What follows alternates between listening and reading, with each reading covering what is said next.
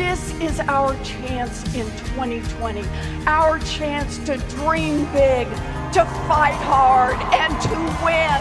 Dream big! Dream hard! Dream big! Let's win! My name is Pete Buttigieg. They call me Mayor Pete. I am a proud son of South Bend, Indiana, and I am running for President of the United States. To put it bluntly, I am back. I am more than ready to assume the office of President of the United States. Este lunes 3 de febrero en Iowa suena el pistoletazo de salida para las primarias de los demócratas de Estados Unidos. El objetivo, nominar al candidato o candidata que pueda derrotar a Donald Trump en las elecciones de noviembre.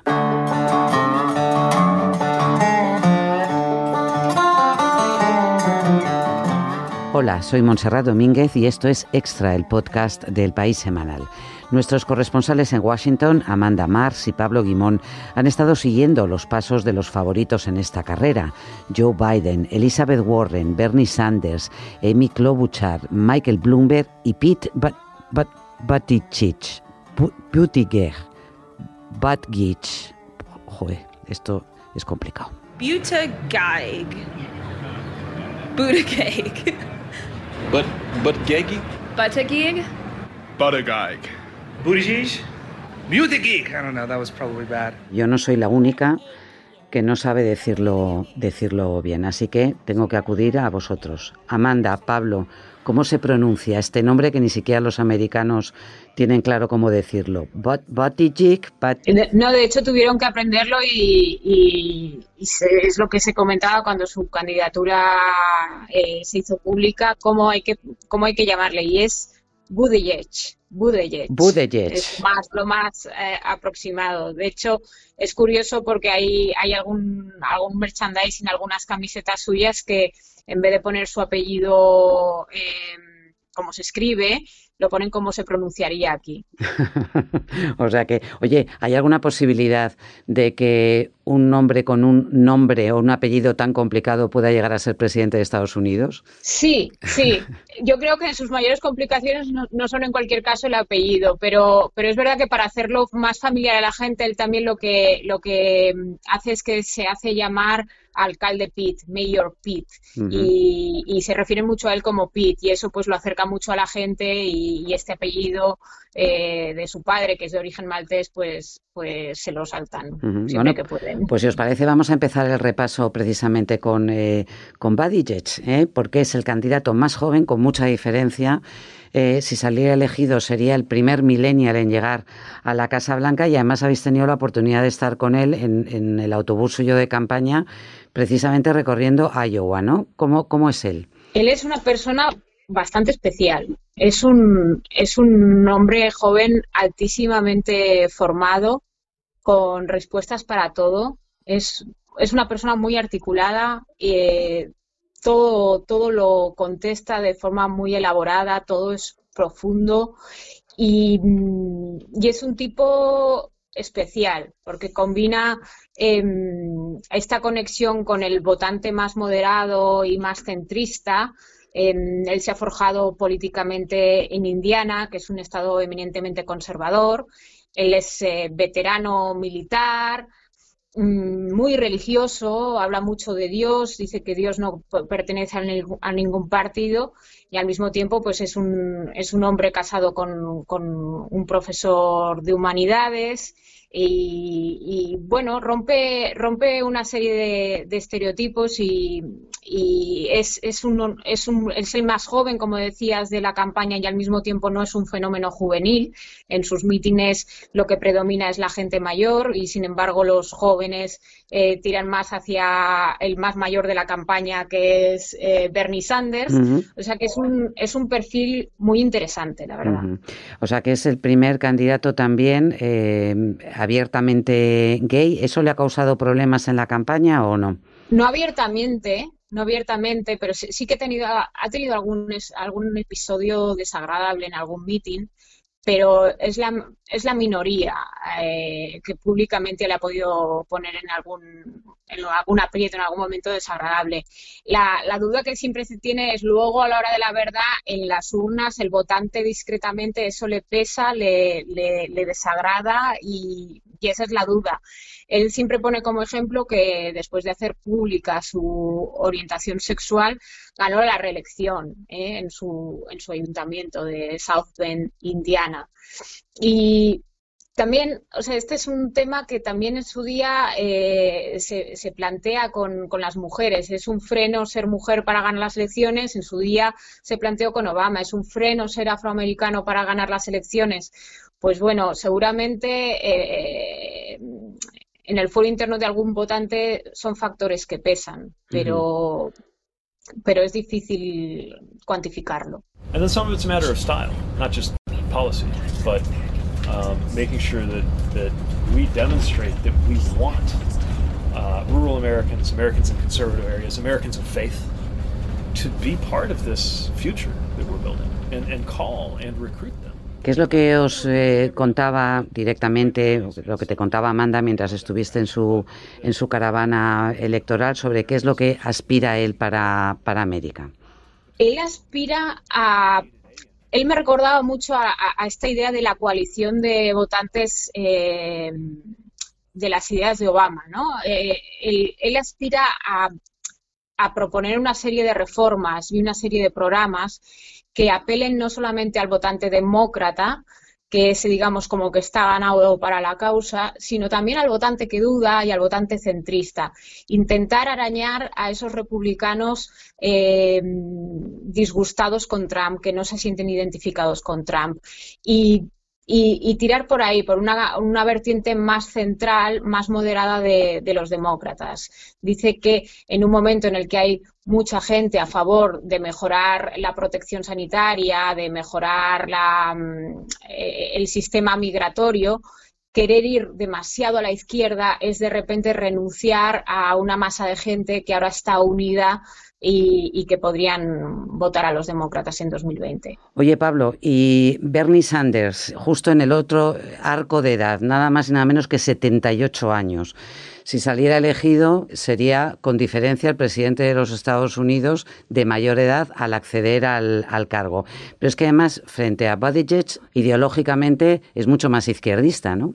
Sí, eh, Exactamente, o sea, eh, Sanders pues un poco representa el, el, ala más izquierda. Digamos que aquí yo creo que, que se contraponen dos ideas, ¿no? Los que como, como Buttigieg o, o Biden consideran que, que bueno que, que, cabe una vuelta a la normalidad después de Trump, que Trump solo es un paréntesis, un accidente, digamos, y cabe una vuelta a la normalidad, y otros como, como Sanders que que consideran que, que, Trump es el producto de un, de un sistema fallido, estropeado, y, y, que, y, que, hace falta, pues básicamente, en palabras del, del, propio candidato, pues una revolución, ¿no? So maybe it is a radical idea, although I don't think so. I happen to think the time is long overdue for us to have a government that represented the working class of this country, not just the 1%. Él lo lleva defendiendo desde hace mucho tiempo y, y como pues los sondeos parecen decir que, que, que, tiene mucho respaldo, ¿no? Sobre todo, curiosamente, como comentabais antes, entre, entre los jóvenes. ¿no? Entre los más jóvenes, sí. Más edad. Bernie Sanders es casi un icono pop, ¿no? Y desde luego para los más jóvenes es una referencia. Sí, sí, sí, o sea, eh, totalmente. O sea, los números entre los jóvenes son, son bastante eh, llamativos, ¿no? Eh, bueno, pasa, yo creo que, que, pasa un poco como, como hay fenómenos comparables, ¿no? Como Corbyn en, Reino Unido, eh, Melechón también, aunque no es tan mayor, eh, quizá Manuela Carmena en Madrid, ¿no? Quiere decir que, que, que, que son personajes eh, mayores, veteranos, con, de los que los jóvenes pues valoran su autenticidad, la fidelidad a unos a unos principios y la, y la independencia, digamos, ¿no? El uh -huh. caso de Sanders pues es muy, es muy clara, ¿no? Uh -huh. He leído que ha tenido una pequeña movida con Hillary Clinton que nunca le ha soportado y que además eh, le hace de alguna forma responsable del desastre de la campaña anterior, bueno, la campaña que perdió frente, frente a Trump. Sí, este, bueno, aquella campaña eh, fue muy dura, ¿no? O sea, eh, hay que recordar que, que bueno, digamos que Sanders tardó en dar, en dar su apoyo a, Clinton, quizá por, eh, bueno, ellos lo que dicen es que, es que exigían algunos compromisos programáticos, ¿no? Para, para, porque si no, lo que lo contrario sería una, una traición a todo el movimiento que habían inspirado y tal, ¿no? Y, tardó y, bueno, pues luego el resultado es que las encuestas dicen que uno de cada cuatro de los que votaron por Bernie Sanders luego no votaron por Hillary Clinton en las, en las presidenciales. Y uno de cada diez votaron incluso por, por Trump, ¿no? Digamos que, que mm, también la, cosa es que aquí hay un, eh, o sea, Sanders lo que ha hecho ha cambiado el partido, ¿no? Ha cambiado, yo creo que, que es la persona que más que más ha cambiado el Partido Demócrata, desde luego, y diría que incluso en la política americana, excluyendo a los presidentes en, varias décadas, ¿no? O sea, ahora mismo lo, que se debate está mucho más a la izquierda de lo que se debatía en, en, 2016. Y, y, bueno, no sé, o sea, eso, eso yo creo que es, es, es llamativo y, y, bueno, pues eso le enfrenta efectivamente al establishment demócrata y, y, bueno, y se ve ahora también, ¿no? Claramente situado también en el ala izquierda de lo que ha sido tradicionalmente el Partido Demócrata está Elizabeth Warren, Amanda, que tampoco es una jovencita, pero con 70 años despliega una energía en, sus mítines y en los, eh, en los escenarios que resulta también muy cautivadora, ¿no? Sí, sí, realmente es una candidata con química y ella, el papel que ha jugado, digamos, si Sanders y jugó ese papel eh, de locomotora a la izquierda desde fuera del partido como, como independiente, eh, Warren lo hizo desde dentro del partido, dentro del Partido Demócrata. Warren entra en escena en Washington después de la gran recesión, hmm. Obama la ficha para, para crear esta agencia de protección del consumidor y ella entra en el Senado y se convierte pues en la gran voz de azote de Wall Street, el referente de la izquierda del Partido Demócrata, su influencia en la campaña de Hillary Clinton de 2016, en el giro a la izquierda que la propia Hillary Clinton da respecto a Obama en 2016 es fundamental. Y ahora es y de hecho estuvo pensando en presentarse en 2016, finalmente no lo hizo y es ahora cuando da el paso al frente. y, y si lo ha hecho con una campaña, la verdad, eh, muy buena en redes sociales, muy ella es muy buena en los mítines mm. y muy buena en el tú a tú con la gente. No, no, no es ninguna exageración decir que puede estar tres horas, tres horas de reloj eh, tomándose fotos con gente al acabar un meeting. Y mm, ya te digo, es, es, buena en las cortas, en las distancias cortas y es, y es buena en, en escena. Es una mujer que empezó a trabajar muy joven después de un drama familiar y hay una historia que le gusta mucho eh, contar porque su padre eh, murió, creo que fue de un infarto, ¿no? Y su madre se tuvo que poner a trabajar. A story about my mother is also a story about government. Because when I was a girl, a full-time minimum wage job in America bueno, no murió del infarto, lo que ocurre es que le retiró del mercado laboral durante tiempo, ¿eh? le dejó fuera de juego durante tiempo.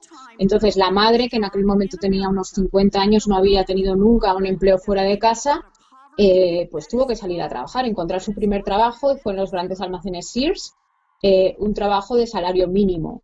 Y con eso salieron adelante, conservaron la casa tenían comida en la mesa y es verdad que pues eso tuvieron que deshacerse del coche que se habían comprado poco antes y quedarse con un coche viejecito, pero la familia salió adelante. Entonces ella siempre cuenta esta historia como ejemplo de eh, hace 60 años una familia trabajadora con un sueldo mínimo de jornada completa, por supuesto, tenía comida en, la, en el plato y podía hmm. pagar su casa, una casa modesta. Y si algo se rompe, cuando esto ya no es posible hoy en día en Estados Unidos, si esto vuelve a pasar, esa familia ya no sale adelante. Claro. Y ella cuenta siempre esa historia, la historia de su familia, eh, como, como, ejemplo de, lo que hay que preservar, la clase, la clase media estadounidense. Los salarios precarios que ya no dan eh, ni en Estados Unidos ni en Europa tampoco para llegar a, eh, a fin de mes. Vamos con el, con el favorito, Joe Biden, el que fue vicepresidente con, con Obama también es un hombre que ha pasado los, eh, los 70, bueno, tiene 77, no le va muy a la zaga a Sanders, y, de momento es el mejor situado en las, eh, en, las encuestas. ¿Cómo es Biden? Biden, en efecto, sigue delante en el promedio de encuestas nacionales y y es un liderazgo como que siempre lo, lo, vemos temblar porque se mantiene pero nunca no, no gana distancia respecto a los que le siguen. Couple of the candidates out there attacking me and the very idea that I say we can unite the country. They seem to think America's so divided it can never be united again. Well, let's get something straight. That's not what I think. Y segundo porque porque digamos que en cuanto a generar entusiasmo o generar eh, tirón mediático en redes sociales, pues le, cogen la delantera a los que, los que vienen detrás. Sin embargo, ahí sigue. Yo creo que tiene, él tiene una, base de apoyo fraguada de, sus ocho años como vicepresidente de Obama, hmm. que es muy importante, que se mantiene ahí, es un vicepresidente querido y frente a Sanders, que es eh, una fiera política, frente a Warren, que es tan brillante, o eso, Buttigieg, tan buen orador, él en los, en los debates es, es, mm, es tirando a malo, es, es, es flojo, en los mítines no es inspirador precisamente, sin embargo, en esa política del contacto de tú a tú, de preguntar por los eh, familiares, por acordarse del tal em, finca que había, ese granjero, no sé qué, él en eso es bastante bueno. Cuando lo ves en persona entiendes muchas cosas que no entiendes cuando lo ves en los debates. Cuando lo ves eh, abrazar uno a uno como, como, como a un centenar de personas que han ido a verle al meeting, comprendes que es esa, esa política de vieja escuela del, del, tú a tú en la que Biden se mueve bastante bien. Ideológicamente eh, es más centrista que, que, Warren o que, o que Sanders. Luego, él también utiliza su, su historia personal, sus dramas personales, porque su eh, su mujer y, una de sus hijas murieron ¿no? en un accidente de, coche. Se quedó viudo eh, muy joven, luego murió más adelante uno de sus hijos con un, con un cáncer y otro de los hijos está precisamente en el ojo del huracán del, proceso del juicio político que se está viviendo en estos momentos eh, contra Donald, Trump, porque su hijo Hunter estaba haciendo negocios en Ucrania y, bueno, mm, precisamente todo el, impeachment viene de los intentos por, eh, de Trump de, perseguir al hijo de Biden en, y sus labores en, y sus trabajos en Ucrania, ¿no? Sí, exacto. Hunter Biden eh, trabajó para una empresa gasista ucrania que se llama Burisma en los años en los que su padre era vicepresidente. Eso ya en su día fue muy criticado ¿eh? por un posible conflicto de intereses y pese a que es legal, no hay delito, no hay indicios de delito, es algo que eh, pues sin duda no, no, no tuvo buena imagen y fue muy criticado. Y, ahora, pues sí, en efecto se ha convertido en el, en el origen de este caso porque lo que hizo Trump es pedir que se investigara a Biden y a la empresa de Biden. Pablo, por cierto, ¿cómo está afectando en, campaña el hecho de que eh, algunos de los candidatos son senadores y claro, el Senado está en estos momentos inmerso en pleno impeachment contra, contra Trump? Sí, pues eso es, es, bastante extraordinario, ¿no? Porque, porque efectivamente, eh, dos de los favoritos pues están encerrados básicamente en el, en el Senado y empieza ya, eh, bueno, este, tienen que estar en, el resto de candidatos haciendo campaña en Iowa y, ellos no pueden. Y además no, está claro el calendario, porque no se sabe cuánto va a durar, cuánto tiempo van a estar ahí. Y bueno, eso todavía en las encuestas no parece que haya que esté muy claro que, hayan tomado una delantera. Pues esto puede beneficiar a Biden, básicamente a Biden y a Buttigieg, ¿no? Son los que pueden pasarse el día entero en, Iowa, mientras, sobre todo, eh, Sanders y Warren y Klobuchar también están, están encerrados en el, en el Senado. Eh, bueno, pues, pues ya a ver cómo afecta, pero desde luego es, extraordinario ¿no? que, en medio de un evento tan importante como son las primarias de Iowa, pues unos de los candidatos más importantes no puedan, no puedan estar ahí. Además, son, son Iowa en concreto y este tipo de estados eh, se considera muy importante el contacto humano, ¿no? El estar ahí, el, ver a los votantes, eh, son, son, campañas muy de, sobre el terreno, ¿no? Y, o sea, no es ir a dar un meeting a la semana y tal, sino recorrerse los, los barrios, los, las comunidades, entonces, pues pone una, desventaja, claro. Bueno, pero hay, un candidato que no está haciendo campaña en, en Iowa porque no, porque es que es eh, Michael Bloomberg, el exalcalde de, de Nueva York, uno de los hombres más ricos de, de Estados Unidos, que, lo que sí está haciendo es invertir una parte importante de su enorme fortuna en anuncios y en otro tipo de actos, pero no sale a la, a la carretera. ¿Qué sentido tiene esto? Amanda, ¿entrará en, en la carrera más adelante? ¿Es una maniobra de despiste? Eh, no, o sea, él ha hecho la estrategia de centrar todos sus esfuerzos en lo que se llama el supermartes, que es el 3 de marzo, que es cuando unos 15 estados celebran primarias a la vez. Y además, dentro de esos 15 estados que celebran primarias a la vez, están dos tan importantes en número como California y Texas. Claro. Entonces, Bill entró muy tarde en este carrera y en vez de apostar por Iowa y New Hampshire, que son las primeras caucuses y primarias y que son muy importantes a nivel de reputación y de esas inercias que se crean, pero en número son estados muy pequeños, está apostando todo a hacer un, un buen supermartes y a partir de ahí tomar impulso. Está claro que él, digamos, si esto fuera un mercado, el mercado de electores en el que compite es probablemente con el de Biden, probablemente con el quizá Klobuchar, em, y quizá está preparado para un desliz de Biden, una caída de Biden y él tomar todo, toda esa base. En este momento está por debajo de un 8%, pero es un 8% que ha conseguido por delante de un montón de otros candidatos que llevaban meses y meses y meses en la carretera, con lo cual Hmm. Mm, parece improbable, nunca hay que descartar a un Bloomberg. No, y además Bloomberg es un hombre conocido, es un hombre eh, popular. Vamos a recordar que también tiene 77 años y es un neoyorquino bien conocido, es decir, que cuenta con ventajas, por ejemplo, frente a la senadora Amy Klobuchar, que quizá no lo hubiéramos incluido en este repaso si no fuera porque, eh, Pablo, el New York Times la ha apoyado a Elizabeth Warren y, a ella, y eso la, ha colocado también en un lugar destacado en, las expectativas. ¿no? ¿Quién es esta senadora? Bueno, pues eh, yo creo que, representa a ese, tipo de candidatos muy, muy preparados, con una trayectoria muy importante, en este caso en el Senado, que, que, no, que no logran despegar, ¿no? Algunos de ellos se han quedado por el camino y, y, y Klobuchar pues sigue ahí pues en, torno a un,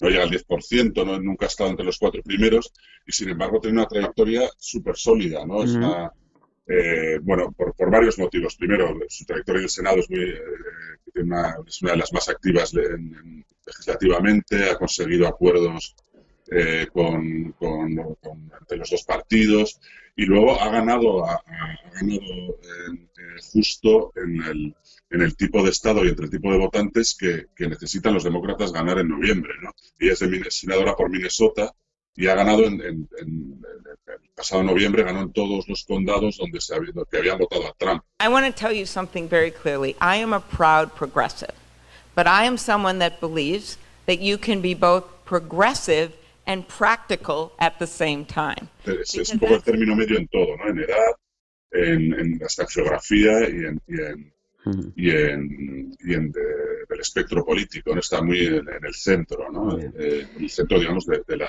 contienda demócrata. Lo que no vemos es ningún, ningún afroamericano ni ningún latino en esta, en esta carrera entre los demócratas.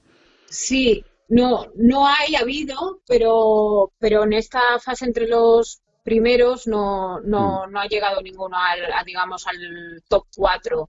Y de hecho el que, el que está primero Biden eh, es una especie de, en este contexto, de antihéroe, ¿no? Porque mm. en un momento de gran diversidad política en el Congreso de Estados Unidos, él es un hombre blanco y católico. En un momento de giro a la izquierda del partido, él es moderado y en un momento eso del reino de las redes sociales, de los golpes, él es un hombre eh, discreto a nivel mediático, o sea, sin, sin grandes golpes, sin frases redondas, Eh, con lo cual, sí, al final eh, las tendencias sociales son unas, pero en este momento el, que está por delante es lo mm. contrario. Mm. Hay una algo que me gustaría aclarar con vosotros. Iowa no es uno de los estados más poblados, ni mucho menos, de, Estados Unidos. Tiene una abrumadora mayoría de, eh, población blanca.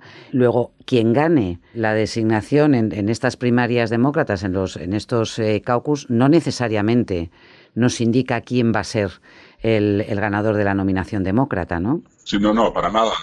pero, pero digamos que ni siquiera se ni siquiera se reparten muchos delegados. no, es, comparable a otros estados como California, Texas. Eh, en fin, eh, eh, es, lo que pasa que es el primero, es el primero importante y, marca un poco tendencias, ¿no? y, y bueno, pues eh, este, quedar muy mal o, muy por debajo de tus expectativas en Iowa, pues es un golpe muy duro para a nivel de, obtener financiación, de obtener apoyos y, de, ese tipo de, factores. ¿no? Es, es la primera etapa de una carrera larga y como primera etapa, pues, pues marca tendencias y, y es la primera manera de medir a un candidato respecto a sus expectativas. Hay muchos donantes que ya se van a retirar. En Iowa ya van a ver que X candidatos no han llegado a un porcentaje de voto y ya les van a retirar la financiación. Y esa, ya. Es, la principal criba, mm. que, mucha, que muchos ya ven cortada su financiación justo después de Iowa. Oye, por cierto, Sanders creo que es el que está batiendo todos los récords. Es verdad que son microdonaciones, pero eso es importante también, ¿no? Para, para detectar el ambiente. Por cierto, ¿cómo se llevan entre ellos? entre los candidatos demócratas, porque a Warren y a Sanders les hemos visto muy tensos en las últimas, eh, en las últimas semanas. Los demás tienen algún tipo de relación. Eh, en los debates eh, que quedan por delante, ¿les vamos a ver enfrentarse duramente entre ellos o no? Yo, creo que todos quieren evitar un poco la, pelea abierta, mm. porque tienen, está, está muy fresco el recuerdo de 2016 pero bueno, a medida que se van que se van complicando las cosas, pues pues afloran más esas esas, esas peleas, ¿no? Eh, eh, fue como dices lo de, lo de mm, Sanders y Warren fue bastante llamativo eh, y, y, bueno, pues pues no, no han querido hacer demasiado o sea, no han, querido incidir mucho en eso, pero, pero bueno, claro, eh, yo creo que eso inevitablemente irá surgiendo, sobre todo en, candidatos como lo, más claro es entre, entre Sanders y Warren, que, que compiten por el voto de, ese, hmm. de, esa, de, esa izquierda o de esa, de esa parte un poco que, opta por la transformación de, de, lo que ha sido el partido. ¿no? Hmm. Y una vez más, la sanidad, la sanidad universal como una de las banderas eh, que con matices eh, pero sí es la que alzan los candidatos eh, demócratas frente, frente a Trump.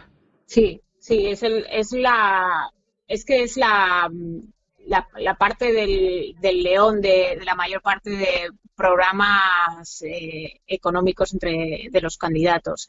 Es el gran problema de Estados Unidos y el, el, el, inconveniente de todas estas promesas electorales también es que luego se se tienen que pactar en el Congreso. En realidad, Trump también eh, ganó las elecciones proponiendo eh, eh, derruir el modelo de Obama y no, no, no consiguió hacerlo. Lo está derruyendo a, cortándole financiación, ¿no? asfixiándolo económicamente. El problema de las reformas sanitarias que se están prometiendo es que tienen que tener apoyo de los dos partidos, un cierto consenso de los dos partidos. Se tienen que aprobar en el Capitolio, no son eh, medidas que se puedan aprobar con órdenes eh, ejecutivas del presidente. Hmm. Y esa es, la parte de, los programas electorales en los que todos fallan, que, independientemente de lo que prometan, necesitan hacerlo realista en el, en el Congreso. Sí, luego tienen que tener cintura para negociar, ¿no? Y además en un, en un, en un país, en un Congreso y un Senado tremendamente polarizado, ¿no? eso, es, eso es clave, ¿no? O sea, al final también se renueva una parte del Senado en, en noviembre, pero nada indica que, que, vaya a cambiar de manos. ¿no? Seguirá probablemente habiendo un, un, Senado republicano y una Cámara de Representantes demócrata, y eso dificulta, o sea, al final los, los debates son, son una especie de debates de máximos, ¿no? Grandes, eh, pues el Green New Deal, eh, o sea, grandes proyectos para legislación medioambiental, grandes reformas sanitarias, eh, que luego, pues, pues o sea, no, no, es un debate muy pragmático, ¿no? Porque no, no podrán salir adelante. Por eso yo creo que unas primarias tienen también al margen de, O sea, no es tanto un debate de programas como un debate de ideas y de rumbo del partido también. ¿no? y, bueno, efectivamente, pues sí, en, realidad pues no hay más que ver lo de Trump, ¿no? O sea, si ves las... Ni ha, ha podido construir el muro, ni en fin, es muy difícil para un presidente cambiar cosas de fondo en este país a no ser que tenga las dos cámaras y la justicia de, su parte. Bueno, pues Pablo Guimón, Amanda Mars, os seguimos eh, leyendo, por supuesto, en, estos perfiles que habéis elaborado para el País Semanal y ahora en las crónicas sobre el impeachment de, eh, Trump y en esta larga campaña que recordemos que hasta verano no sabremos, eh, no tendremos el nombre del nominado o la nominada candidata por parte del Partido Demócrata. Muchísimas gracias a los dos. A ti, gracias. A ti, hasta luego. Hasta luego.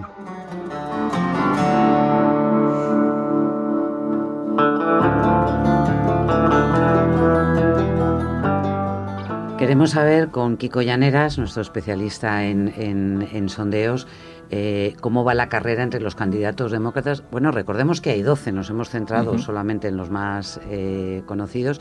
Y Kiko, leía en tu newsletter eh, que este año no has parado ¿no? entre los, los sondeos aquí en, España y este año en, Estados Unidos, que parece que Bernie Sanders está pegando un tirón fuerte en las, en las encuestas, aunque el favorito sigue siendo Joe Biden, ¿no? Eso es, eso es, el, resumen. Ahora mismo Joe Biden sigue siendo el favorito, va primero en las encuestas, pero en los mercados de apuestas, ¿no? que es normalmente la señal que se mueve más rápido, ¿no? la gente que está como más eh, mirando al detalle todos los, todos los elementos de la carrera, a Sanders ha remontado esta semana y ahora mismo están prácticamente, prácticamente empatados. Y Elizabeth Warren, sin embargo, parece que está de capa caída. Sí, es algo que llevamos viendo meses que eh, Warren y Sanders, en cierto modo, tienen vasos comunicantes, ¿no? Son los dos candidatos a la izquierda del partido. Entonces, normalmente cuando uno le va bien, eh, cuando uno tiene buenos, buenos pronósticos, el otro empeora, porque en el fondo lo que se está contando, o hay se está haciendo cierto cálculo en el que el que se vea más débil de los dos en algún momento de la carrera se, retirará, y esos apoyos van al otro. Entonces la debilidad de Warren es la, fuerza de Bernie Sanders y, al revés. Entonces esta semana, pues básicamente lo que ha hecho es eh, mandar a Elizabeth Warren hacia abajo y, que veamos a Bernie Sanders pues, peleando por el primer puesto. ¿Y tú crees que puede darse el efecto cisne negro con Michael Bloomberg, aunque entre en la carrera cuerpo a cuerpo más tarde? Es decir, cisne negro me refiero a un candidato que a priori mm, no, no, encaja tanto dentro del partido ni dentro del votante demócrata. ¿Tú cómo lo ves? Ah, creo que, que, tiene posibilidades. O sea, es, es un candidato de libro a, a, ser un cisne negro. Es alguien que está probando cosas o haciendo una carrera presidencial que nunca nadie ha hecho antes. Entonces, eso, por ejemplo, para, para las encuestas o digamos para, para la estadística, es siempre un problema. Porque sabemos que, por ejemplo, si tú ahora a estas alturas de la carrera no tenías, no habías recaudado cierto dinero, era una muy mala señal. Pero en este caso probablemente no es una mala señal porque es un señor que es multimillonario. Sabíamos que si en las encuestas tienes tasas de conocimiento bajas, a estas alturas estabas muerto. Pero está gastando un, dineral en que todo el mundo sepa quién es, ¿no? Además es alguien conocido. Entonces, realmente ah, es, es, un candidato perfecto para eso. Y se ve muy, muy claro en los datos porque básicamente vemos que los modelos estadísticos más tradicionales dicen que sus números son malos. Pero cuando vamos a mirar a, bueno, a fuentes de información menos, eh, menos, tangibles, ¿no? por ejemplo, el mercado de apostadores o los mercados de predicción en Estados Unidos, de golpe vemos que le están dando en torno al 10% de probabilidades de ser, de ser el ganador. Entonces, pues Bloomberg eso, tiene quizás eso. Yo creo que una posibilidad entre 10 de, acabar siendo la, la, sorpresa de, estas, de esta carrera. Me encanta, me encanta esto del cálculo de posibilidades porque en las elecciones eh, que ganó Donald Trump en 2016 nadie eh, previó que él fuera a derrotar a, Hillary Clinton, pero tú decías que la posibilidad sí que existía, lógicamente, porque se presentaba y de alguna manera o de otra todo el mundo lo, recogió. Una, una, cosa solo, eh, recordemos que Hillary Clinton ganó en voto popular, en votos individuales, a Donald Trump, que sin embargo ganó en delegados y por eso eh, es presidente. Eso complica eh, la realización de las, de las encuestas, el hecho de que el voto popular no tenga una correlación directa con luego los, los delegados que de cada estado dan o quitan la presidencia? Sí, absolutamente, o sea, absolutamente. de hecho, las encuestas a nivel nacional en Estados Unidos en 2016 estuvieron razonablemente, bien. O sea, que Hillary ah, iba a ganar en votos, las encuestas lo dijeron y se produjo. Ah, la dificultad está en, en, ver en qué estado se te van a mover. Hay además otra segunda derivada de, este, este, de este dato. Es, uno es, hace difícil predecir las elecciones. Dos, los demócratas parten sistemáticamente en desventaja. O sea, más o menos la gente que está haciendo modelos estadísticos con estos, con estos resultados, lo que dice es que el Partido Demócrata probablemente necesita un par de puntos, o sea, necesita ganar las elecciones por un par de puntos porcentuales para tener el 50% de probabilidades ¿Por la de ganar distribución de voto? ¿Por, dónde tiene su votantes voto? registrados? ¿Por dónde tiene su voto? Es un poco sesgos que eh, vemos también en España a veces, pero en el caso de los demócratas es, es el mismo. Es decir, si los demócratas obtienen el 52% de los votos y los republicanos el 48%, probablemente Trump seguirá como presidente. Ah, mira, o sea que eso es un detalle para, para tener en cuenta. Y de nuevo, Michigan, Pensilvania, Wisconsin, los, eh, los Sí. estados que, Ohio, los estados que votaron a, a Trump eh, contra, contra pronóstico, van a ser en los que vamos a tener que centrar la, la atención, pero esto cuando, cuando se acerque ya. Cuando nos vayamos acercando, sí. Muy bien, Kiko, pues muchas gracias. Gracias a vosotros.